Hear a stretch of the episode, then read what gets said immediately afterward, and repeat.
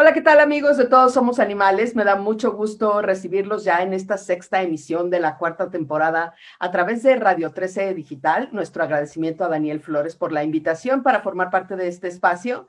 Y ya saben, los invitamos a que se pongan en contacto con nosotros a través de las redes sociales de Radio 13 y desde luego también a las del programa, arroba Todos Somos Animales MX en Facebook y arroba Segovia San en Twitter y en Instagram. Si tiene chance, busquen nuestros podcasts en Spotify y suscríbase a nuestro canal de YouTube. Le va a dar, le va a dar mucho gusto lo que va a encontrar por ahí. Y la verdad es que eh, yo estoy muy contenta que en esta semana donde Radio 13 Digital ha dedicado su programación entera a hablar con temas que tienen que ver con, con las mujeres, pues de tener una invitada de este tamaño. Déjenme les cuento. Ella es politóloga, socióloga, investigadora y comunicadora social. Además, tiene un doctorado en ciencias sociales y es especialista en ética animal. Ella se define como feminista, antiespecista y activista interseccional, que es justo de lo que hablaremos el día de hoy. Es autora además de, de un libro sobre violencia política de género en comunidades indígenas que se llama Un, dos, tres por los que están detrás de la montaña, rituales, poder y normatividad de género. Seguramente ustedes ya la conocen porque es fundadora de Brigada Animal México, creadora del Tour Nacional de Activismo Antiespecista Interseccional en México y asesora de muchos proyectos de activismo a nivel global. Ha sido coordinadora de campañas por los derechos de los animales eh, en muchos sitios y merecedora por tres años consecutivos de apoyos como Animal Advocate The Pollination Project y The Philanthropy Project además de haber sido ganadora de la beca Emerging Leaders of the Americas Program. Sin más preámbulos, Poli Sotomayor, bienvenida a Todos Somos Animales. Hola, Sandra, muchas gracias. Nunca deja de sonar bien raro oír cuando alguien me presenta. Como que me ¿quién es esa? No, pues eres tú, querida mía. Por eso, por eso te, por eso te invitamos, este, con tanto gusto para que nos, nos ayudes, este, a entender un montón de cosas que pasan. Y bueno, Poli no está vía video porque está en alguno de estos maravillosos este, paisajes que ustedes pueden ver en sus cuentas de Instagram, pero la tenemos a través de, de la, línea, de la línea telefónica, Poli. La idea es que podamos platicar un poco de feminismo antiespecista y, y entendemos que esta propuesta de, de feminismo antiespecista consiste en ampliar y hacer respetar los derechos de los de los animales, pero además de, los humanos, ¿no? Y, siempre que se, como que se juntan estas dos, existen un montón de controversias y, a veces no nos queda muy claro qué tiene que ver una lucha con otra y como por qué se juntan. Entonces, la idea es que tratemos de, de que nuestros amigos lo entiendan un poco mejor y vayámonos un poco por partes. Lo primero que yo te preguntaría es, ¿qué tan relevante ha sido el papel de las mujeres en la defensa de los derechos de los animales desde tu óptica? Pues absolutamente relevante, ¿no? O sea, creo que yo soy una persona que disfruta mucho de estudiar los números porque creo que eso nos ayuda a entender algunos datos. Y pues básicamente el 84% de todas las activistas en la lucha por los derechos de los animales somos mujeres. Wow. Entonces, este es un movimiento feminista, lo que hagamos o no. Claro, desde, desde luego es un movimiento de mujeres y desde hace muchísimas generaciones. Así es. Oye, Poli, y entonces, para los que no somos muy expertos, ¿qué sería el feminismo? Pues mira, el feminismo básicamente es la postura ética, la postura política, la práctica, desde el entendimiento de que todos debemos de tener la misma equidad en términos políticos, económicos, laborales, sexuales, emocionales, etcétera, etcétera. Esto quiere decir que no deberían de existir de ninguna manera distinciones o discriminaciones basadas en cuál es nuestro sexo, pero también, ¿por qué no?, un poco más allá, cuál es nuestra identidad sexual, cuáles son nuestras preferencias sexuales. ok, entiendo. Entonces es como una lucha de equidades, de ponernos todos en el mismo sitio, ¿cierto? Así es, justamente, que esto quiere decir que en todo sentido, pues el feminismo es una lucha por eh, la equidad social que trasciende solamente hablar de mujeres, ¿no? O sea, la lucha por la equidad básicamente es una lucha para que pueda dejar de existir también las violencias y las opresiones económicas, laborales, políticas, que muchas veces reconocemos que pasan en espacios eh, de opresión hacia nosotras, pero que tienen todo que ver con cómo se interseccionan las violencias del capitalismo, las violencias políticas, la violencia especista hacia los demás animales y que pues todas convergen en esta parte de qué es lo que nos diferencia, pues los genitales, la capacidad reproductora, eh, la cultura que nos enseña el género y cómo debemos de actuar según los roles. Entonces, eh, todas las luchas están directamente conectadas porque desafortunadamente las violencias también lo están. Ok, entonces ya, ya tenemos esta parte de que el, el feminismo es esta, esta lucha, esta causa que pretende eh, cierta equidad, digamos, entre los géneros, ¿no? ¿Qué sería entonces el, el antiespecismo? Que, que, si bien dice Liliana Felipe, nuestra querida Liliana Felipe por ahí, que es una palabra muy nueva para una injusticia muy vieja, ¿no? Es un término que no, no todo el mundo entiende muy bien. ¿Qué sería entonces el antiespecismo?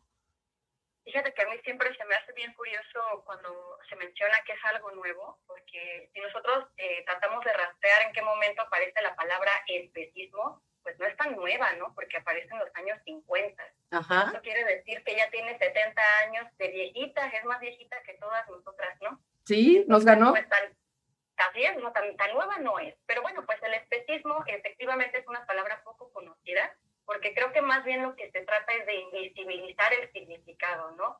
Especismo como tal es una forma de violencia, es un sistema de opresión, es una práctica discriminatoria tal como existe el racismo por raza, el sexismo por sexo, bueno, pues existe el especismo como esta forma de discriminación hacia otros animales de diversas especies no humanas. Y el antiespecismo, pues parece que por lógica, pues eh, es la postura contraria a la violencia especista. Ok. Y entonces, digamos, cuando se juntan, lo que, lo que sucede es un tipo de extensión del feminismo, no solo a términos, a temas de género, sino a temas de especies. Pues sí, básicamente, o sea, lo que, algo de lo que yo he estado hablando mucho últimamente, aunque hay gente que todavía me dice que estoy mezclando cosas, pero para ellos me resulta como muy evidente, es que existe no solamente el sexismo en términos de las humanas, sino que existe el sexismo especista, que básicamente quiere decir que diversas eh, hembras de otras especies no humanas son explotadas a partir de la cualidad que tienen como reproductora por algo que es biológico, por algo que pues naces con ello, o sea que no tiene ni siquiera que ver con, con tu persona, con tu persona sin importar tu especie, sino que tiene todo que ver nada más con la cualidad que es entendida en tu cuerpo a partir de cómo puede existir una explotación de este cuerpo o la conversión de su cuerpo en un producto, ya sea un producto reproductor o sea un producto en otros términos cuando pues son los cuerpos de las hembras los que son utilizados para a lo mejor eh, despedazarlos y utilizarles de manera alimentaria o de manera eh, pues en la ropa, etcétera, etcétera. Entonces, bueno, básicamente el sexismo especista no solamente se reproduce en las hembras, sucede también, por supuesto, al sexismo en, los machos, o sea, el hecho de que si naces pollito, eh, pues macho, el primer día de tu vida serás asesinado, porque pues básicamente se contempla que como no puedes reproducirte, pues entonces no sirves para la industria del huevo, por ejemplo, ¿no?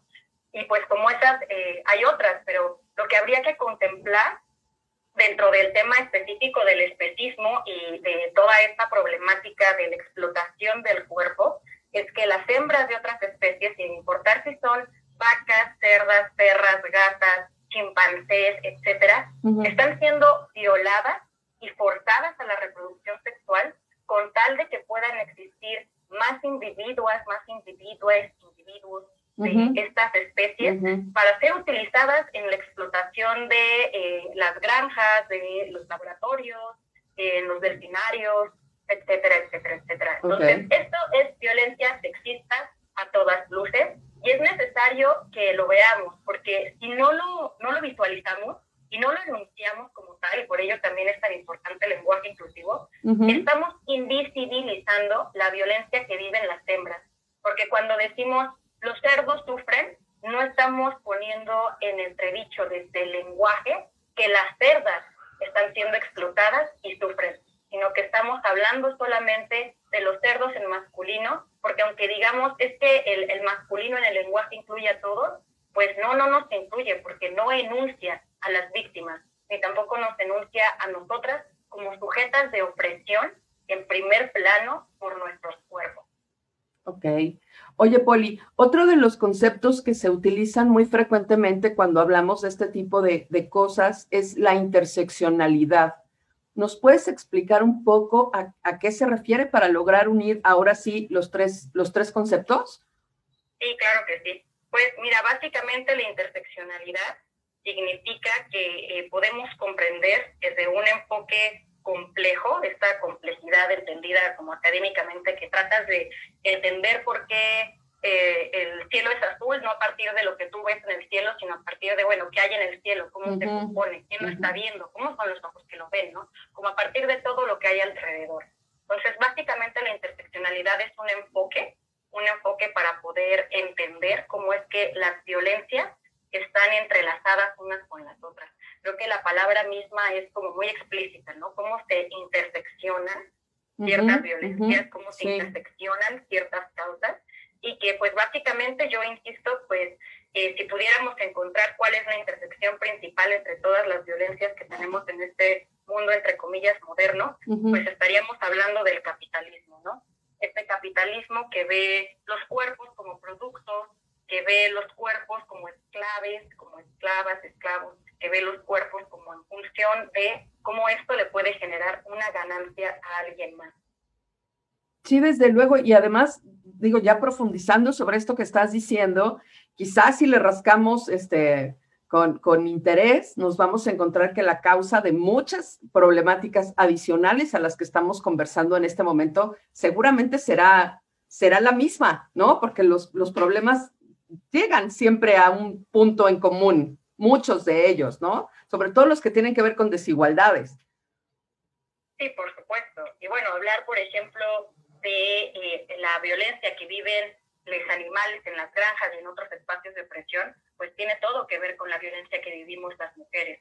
Esta idea de que los cuerpos se pueden utilizar, pero además de que se invisibiliza, se normaliza y se reproduce desde la cotidianidad, es lo mismo que pasa con la violencia misógina, con todo el machismo que vemos en, en la vida diaria, ¿no?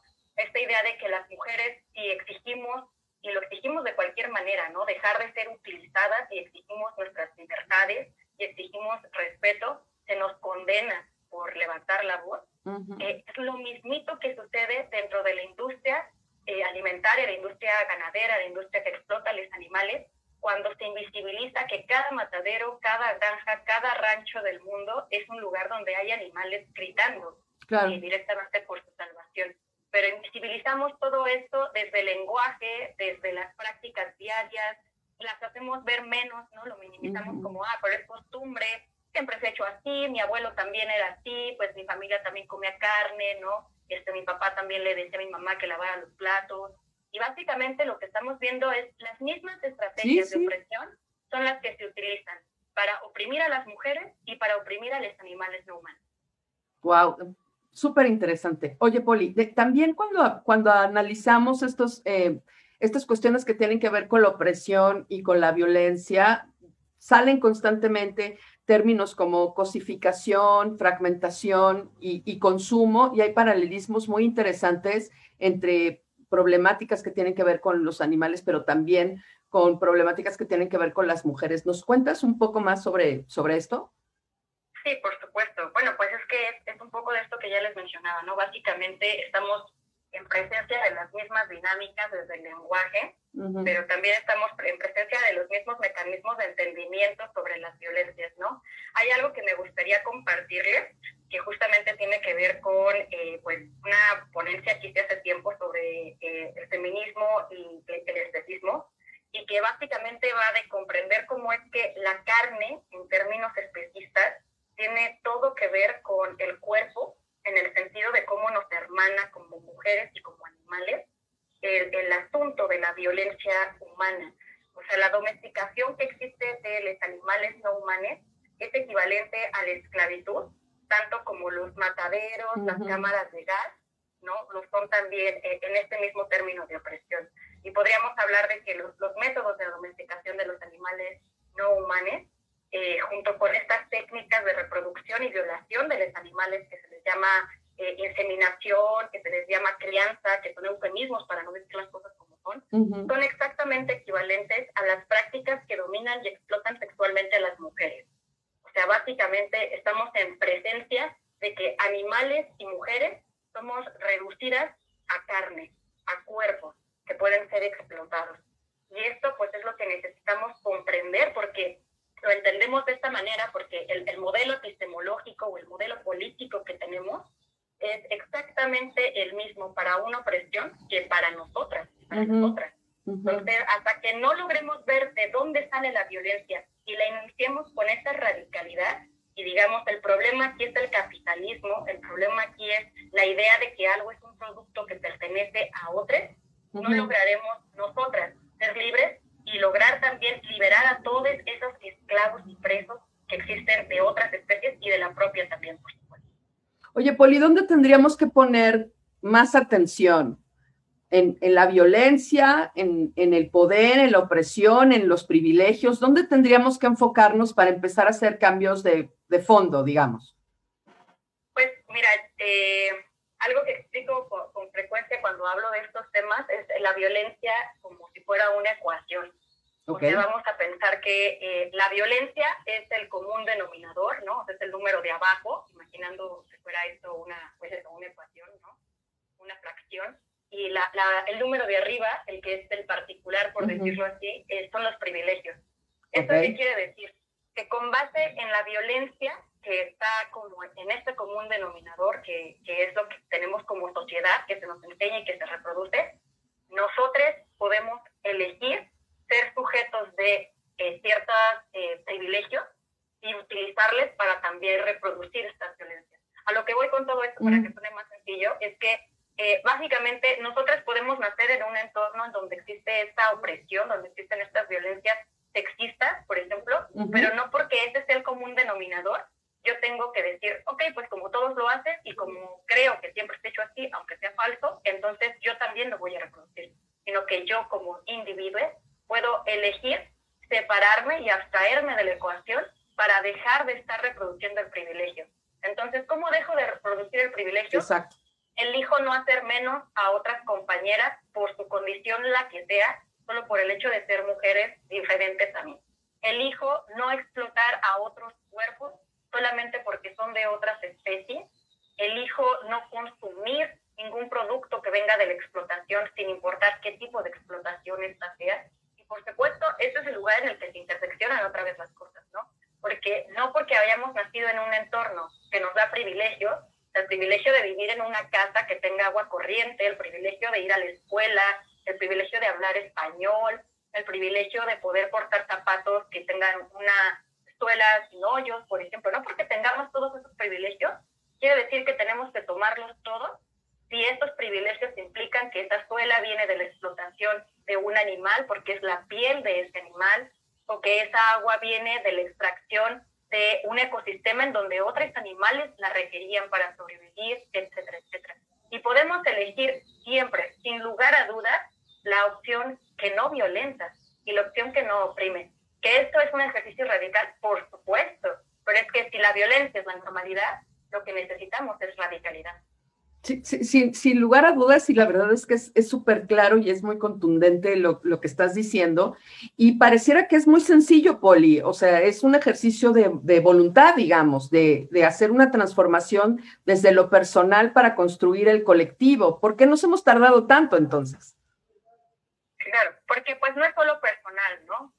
por supuesto que lo personal puede llevarnos a muchísimos lugares, como bien ahorita lo mencionabas, pero lo que necesitamos también son cambios sistemáticos, porque a lo mejor yo tengo muchas ganas de que el agua que yo consuma no venga de una, de una selva en donde se está deforestando y dejando a los animales sin, sin agua para que puedan poner su planta ahí de Coca-Cola y que luego esa agua llegue a otros lugares, por ejemplo.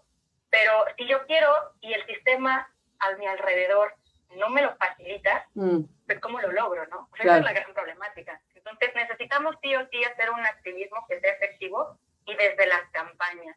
Porque yo insisto, pues a lo mejor aprendimos por lo que sucedía en otros países, en otros entornos, en el planeta, por lo que veíamos que otras personas hacían, que un activismo eh, efectivo aparentemente podía ser el de ir por la vida echando la palabra del veganismo, ¿no? Y hablar de ética por todos lados y hacer conversiones pero la realidad es que esto no es una religión, esto es un problema grave, ¿no? El de la violencia. Entonces lo que necesitamos no es tanto hacer outreach ni hablar con la gente y tratar de convencer a la abuelita y a la persona que está vendiendo tortillas, sino crear campañas, es decir, ir cambiando no solamente desde las leyes, que es un trabajal, pero es necesario, sino que también ir cambiando la cultura, porque esa es la ley más importante de todas.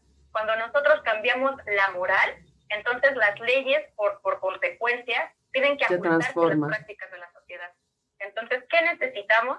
Crear campañas, digamos, publicitarias, de visualización, de educación, pedagógicas, críticas, que puedan mostrar la realidad como lo es, o sea, de forma veraz, sin dejar de esconder la sangre, los cuerpos, las mujeres violadas, sin dejar de esconder lo que sucede, y que esto no significa que tengamos que ser gráficos o que dejemos de ser afectuosos y amorosos, pero las cosas hay que decirlas como son, porque si no lo hacemos, entonces le estamos quitando prioridad a las historias de todas las víctimas y estamos posibilitando que existan más mujeres violadas, más mujeres asesinadas, más hembras forzadas a la reproducción, más infantes de otras especies siendo alimento de un animal que no le necesita como es el ser humano, etcétera, etcétera, etcétera.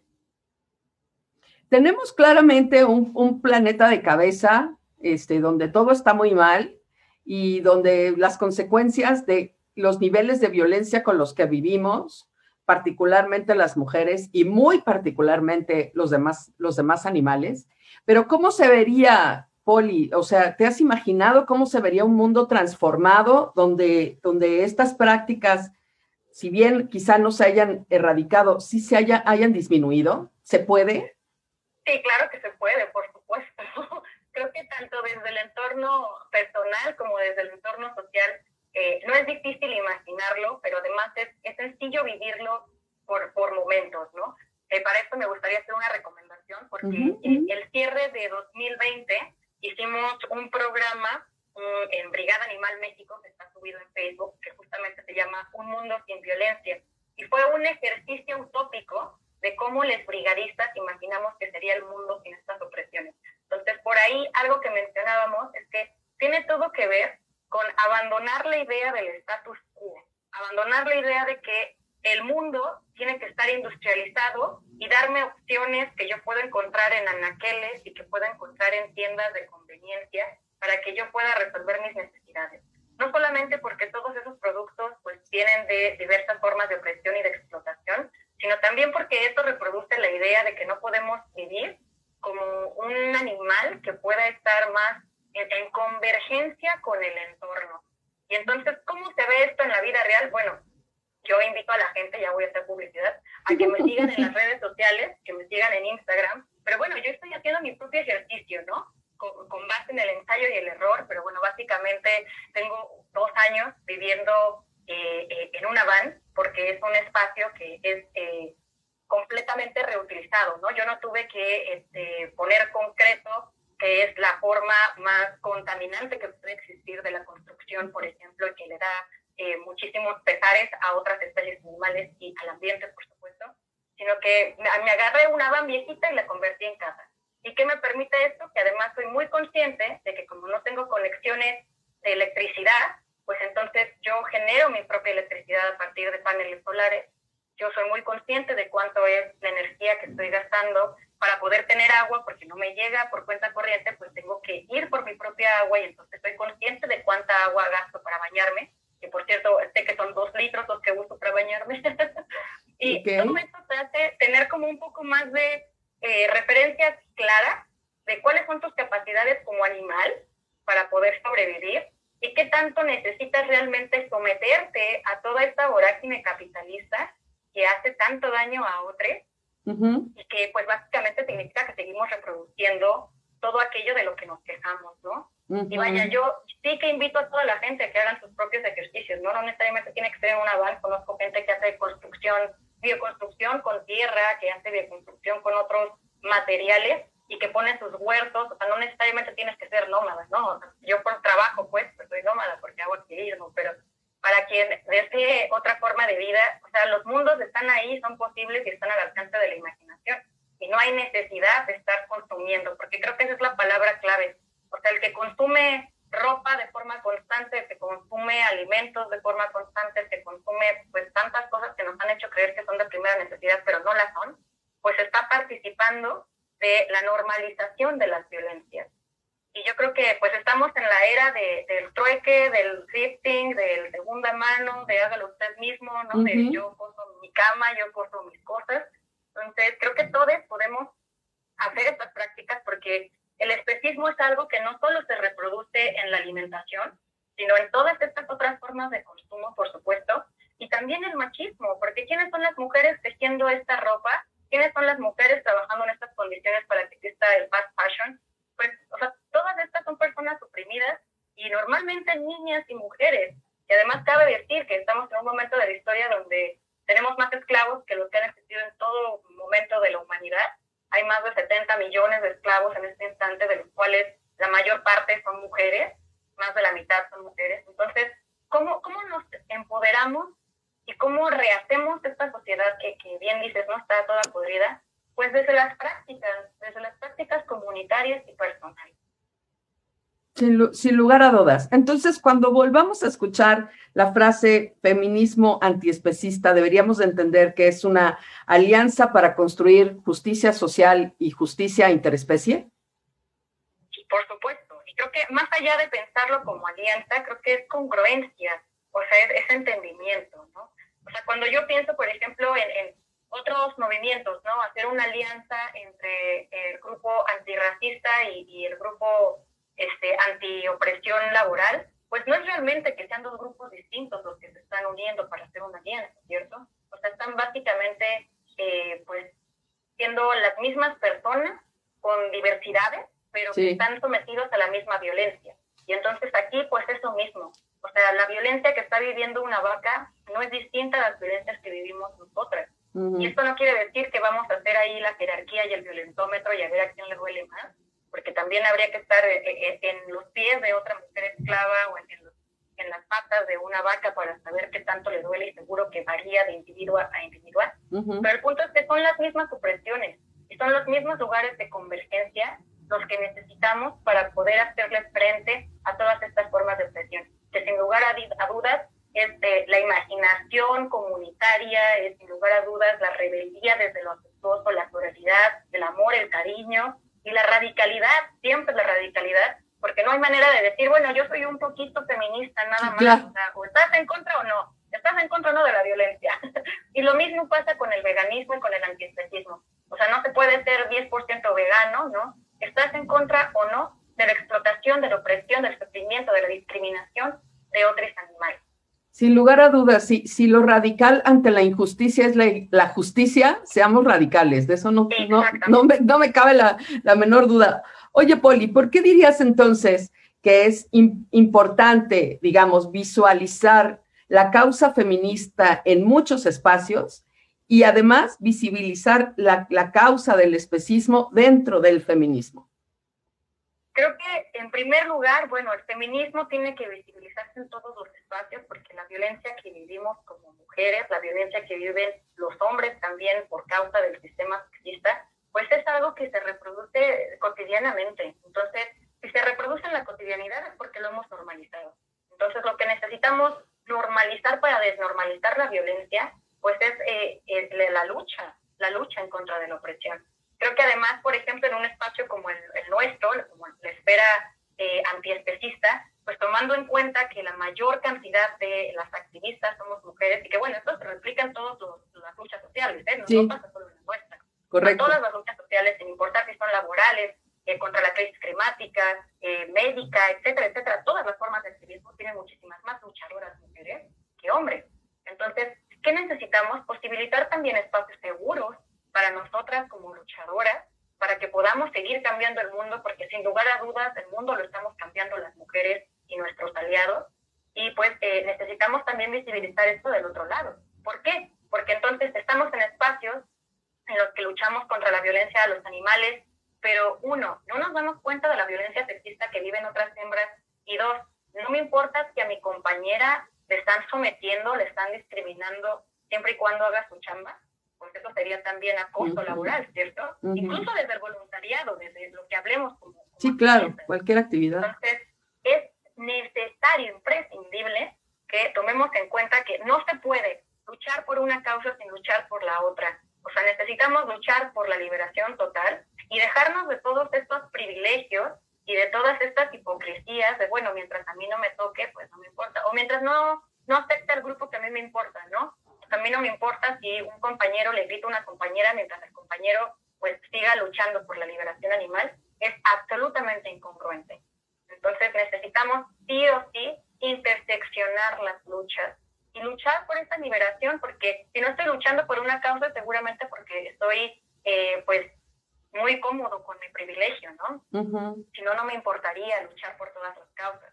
Entonces, a soltar los privilegios, acudírselos mejor pues desde, este aspecto comunitario eh, vayamos construyendo y tejiendo lo necesario para crear una sociedad no opresiva de, nadie. Sí, definitivamente. Y es, y pareciera como que, que es difícil que las, las, personas, ¿no? Este, transformemos nuestras formas de pensar, pero la verdad es que hay muchos ejemplos de cosas que antes creíamos que eran muy malas y ahora se ven como, como buenas. No sé, pienso, por ejemplo, cuando yo era más joven, pues se veía muy mal que un joven fuera a comprar condones a una farmacia, ¿no? O sea, era como, ¿no? Este chavito loco, ¿no?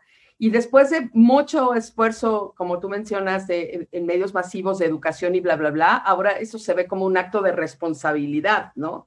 Así que sí, somos capaces de aprender y de transformar nuestros pensamientos hacia cosas que son mucho más, mucho más positivas. El problema es cuánto tiempo nos va a tomar esto, Poli. Pues mira, yo soy de la idea de que los cambios son generacionales y que a lo mucho cualquier cambio global tarda tres generaciones. Entonces, bueno, no lo van a ver nuestros abuelos porque no les importa, nuestros padres nos dicen que estamos locos, pero míranos, aquí estamos nosotras, ¿no? Entonces, probablemente las generaciones que sigan nos verán como que éramos un grupo muy conservacionista y poco radical. Pero a lo mejor en, en, 80 años más, o sea, no lo dudo, tiene que haber, eh, sin lugar a dudas, pues cambios contundentes. Porque además, no solamente es un lugar al que estamos empujando, eh, las activistas, del que estamos empujando las luchadoras sociales, sino que es un lugar necesario a todas luces. O sea, inciso A, porque todas las crisis que tenemos en el planeta ahora mismo provienen del capitalismo y el especismo, inciso B, porque no nos va a quedar planeta, ¿no? No nos va a quedar planeta para, para, para divertirnos ni para oprimir a otros. Entonces, desde el lugar que sea, ¿no? Desde el lugar de la bondad o desde el lugar de los que violentan, es necesario que también estos empresarios tomen cambios. ¿Y qué está sucediendo, Sandra? Porque tampoco podemos decir, bueno, todo está bastante podrido y ya está ahí. Porque cuando nos damos cuenta que pues, los mismos empresarios están empezando a cambiar sus prácticas, aunque lo hagan solamente porque lo que les interesa es poder continuar dentro de un sistema donde está cambiando el mercado, pues más bien hace parte de darnos cuenta que, que está cambiando la sociedad. O sea, la gente quiere opciones vegetales, la gente quiere opciones inclusivas, la gente quiere espacios no discriminativos, y entonces todo esto está transformando desde la cultura, que es lo que decíamos, pues estos sistemas económicos y políticos. Y, ya lo estamos viendo, sí se puede, y eso es lo que generará transformaciones este, jurídicas más de fondo, pero al final, cuando tú haces una elección distinta y otros como tú hacen esa misma elección, es como se construyen los cambios de fondo y entonces se logran las grandes transformaciones de la humanidad. Y no es tan difícil, sino como poner atención en cómo te relacionas, cómo decides y, cómo manejas los elementos que tienes a tu alcance y cómo te informas un poco más respecto de las cosas que quieres hacer. Pareciera que, es cosa de poner un poco más de atención, ¿no, Poli? Sí, precisamente. O sea, creo que no es difícil. Mira, la gente cuando me platica conmigo, luego me dice que tú ya eres muy radical, como si ya estuviera yo, no sé, en un lugar muy difícil, ¿no? Pero lo que yo digo es, bueno, pero pues es exactamente igual que todos. O sea, yo también comí animales, yo también pensaba que estaba mal que la mujer mostrara su cuerpo. Yo también pensaba muchas cosas porque así me las enseñaron. ¿Y cómo cambió eso? Pues leyendo, y no necesariamente leyendo textos, o sea, leyendo posteos en Instagram, leyendo los estados de mis compañeras, platicando con otros, otras personas diferentes a mí, ¿no? Se trata un poco también de salir del círculo. O sea, si, si, no estás encontrando razones para cambiar, porque probablemente todo a tu alrededor es lo mismo. ¿Qué necesitamos para cambiar? Diversificarnos, siempre y buscar esto, o sea, otros espacios en los que podamos aprender y perderle el miedo, porque a lo mejor a mí me da miedo hacerme vegana, a pesar de que sepa que está mal lastimar animales y, explotarles, pero me da miedo porque mi familia, pues todos son bien este, eh, pues, eh, comedores, ¿no? De animales y les gusta usar el cuero, etcétera, etcétera. Pero entonces, ¿cómo me quito el miedo? Pues busco otras personas veganas y listo. O sea, un poco es así, ni siquiera tienes que conocerles en persona, ¿no? O sea, yo pasé más de dos años de mi vida siendo vegana sin conocer a otros veganos, pero pues buscaba en YouTube, buscaba en otros lugares cómo relacionarme con esta perspectiva que me llena a nivel ético, que me llena a nivel práctico, por supuesto, y, y cómo ir aprendiendo por ahí. Y luego pues vas haciendo comunidad. Entonces, por eso también no me canso de, de, de hablar de esto, de la comunidad. O sea, necesitamos encontrar otros ejemplos no, no solo seguir, sino con quién construir, porque tampoco se trata de ir por la vida admirando siempre y buscando mesías que vengan a, resolver todo, sino más bien cómo yo puedo participar del cambio, cómo yo puedo cambiar mi historia y la historia de otros, porque pues de eso va básicamente, ¿no? No vinimos al mundo a hacer daño, entonces con que tengamos el propósito de no lastimar a otros, ya es más que suficiente y podemos hacerlo de manera comunitaria irlo haciendo de la mano de, de otras personas que también están en estos mismos eh, pues, espacios de pensamiento. Sí, y, y, la verdad es que en, en, un, en tiempos como los de ahora, donde hay muchas más opciones, donde los canales de comunicación están mucho más abiertos, pues resulta mucho más fácil encontrar alternativas, pero además personas que están pasando por la misma transición que uno y con quien se puede compartir desde alternativas y tips hasta este momentos de crisis existencial y de conflictos por las que todos hemos pasado alguna vez. Y como dices tú, seguir construyendo una comunidad cada vez eh, más fuerte y que vaya logrando esa transformación hacia la justicia social y hacia la justicia interespecie, que es en definitiva, pues lo que creo que, que, estamos, que estamos buscando y que beneficiaría en muchos aspectos al planeta en el, en el que vivimos. Oye, Poli, como siempre, nos gana, nos gana mucho el tiempo. Cuéntanos ah, eh, cuáles son tus próximos proyectos y dónde te pueden encontrar las personas que quieran seguir al tanto de esta conversación. Ay, pues qué difícil es hablar de proyectos porque siento que tengo 80 mil proyectos, pero bueno, supongo que eso define el por qué todas mis redes se llaman polifacéticas. Cierto. A mí me encuentran en redes sociales, eh, estoy en Instagram como polifacética en el Insta, en Facebook como polifacética en el Face, en YouTube como polifacética, tengo un sitio web también, polifacética en la web, que es bien original yo para que no se les olviden los nombres. Está muy bien. Y proyectos, Mira, ahora mismo estoy trabajando con Brigada Animal México. Estamos creando muchos, muchas campañas, proyectos que son tanto de divulgación y de pedagogía para activistas y para el público general, como también campañas de presión en contra de empresas que están explotando animales a partir de los fármacos, a partir de los antibióticos. Estamos eh, trabajando desde el área eh, de las denuncias legales, pero también, por supuesto, de la, divulgación, porque pues la gente necesita saber qué es lo que está sucediendo. Y bueno, aparte de eso, pues eh, estoy, estoy escribiendo una novela, es una novela especista, es una novela sobre cómo sería el mundo eh, cuando ya no exista la violencia hacia los animales. Y de hecho, les voy a hacer el teaser, aquí el promo, porque subí a Brigada Animal México el audiolibro del primer capítulo cuando hicimos esta semana de, Un Mundo Sin Violencia. Entonces, si alguien lo quiere leer, eh, Brigada Animal México en Instagram, aquí está Brigada Animal México, y por ahí encuentran, la novela se llama las cartas de Stoa de Antioquía. y pues básicamente es esto, es, desde el arte, cómo nos expresamos para buscar que la cultura cambie y que además es un espacio también súper necesario desde lo emocional, desde los sentimientos, desde la expresión y la salud mental, porque también nosotras como activistas necesitamos eh, realizarnos en otros espacios sí, que puedan ser pues, eh, pues eso, o sea, como desde otros lenguajes, no necesariamente este tan rimbombante que, ahora ocupo, sino desde la pintura, desde el canto, porque además, yo no sé si esto lo sabe la gente, no, sé si lo sabes tú, Sandra querida, pero pues yo realmente no quería ser activista, yo lo que quería era ser artista y dedicarme a cantar, pintar y escribir. Entonces, estoy tratando de dejar de eh, poner de lado esa parte de mí misma, sin dejar de hacer activismo. Por, supuesto. Pero, pues buscando otros espacios de expresión. Oye, está, está buenísimo. Aquí, aquí en el espacio siempre impulsamos las formas de arte que, que tienen que ver con este tema de los animales. No dejes de avisarnos cuando esté terminada esa novela, porque además creo que tenemos eh, muchas, muchas ideas muy claras de lo mal que estamos, pero nos hace falta ponernos en la cabeza lo bien que podríamos estar y me parece que por ahí va la novela y nos podría dar una buena idea de que hacer estas transformaciones vale la pena. Así es, pues muchas gracias por el espacio, Sandra. Ya se los estaré compartiendo próximamente. Me encanta la idea y pues sí, si puede darse una vuelta a las redes de Poli, se va a encontrar con información muy interesante, pero además fotos y cosas de paisajes que, que los ojos a veces no pueden creer. Poli, te agradezco muchísimo que nos hayas acompañado en esta emisión. Como siempre es un placer conversar contigo.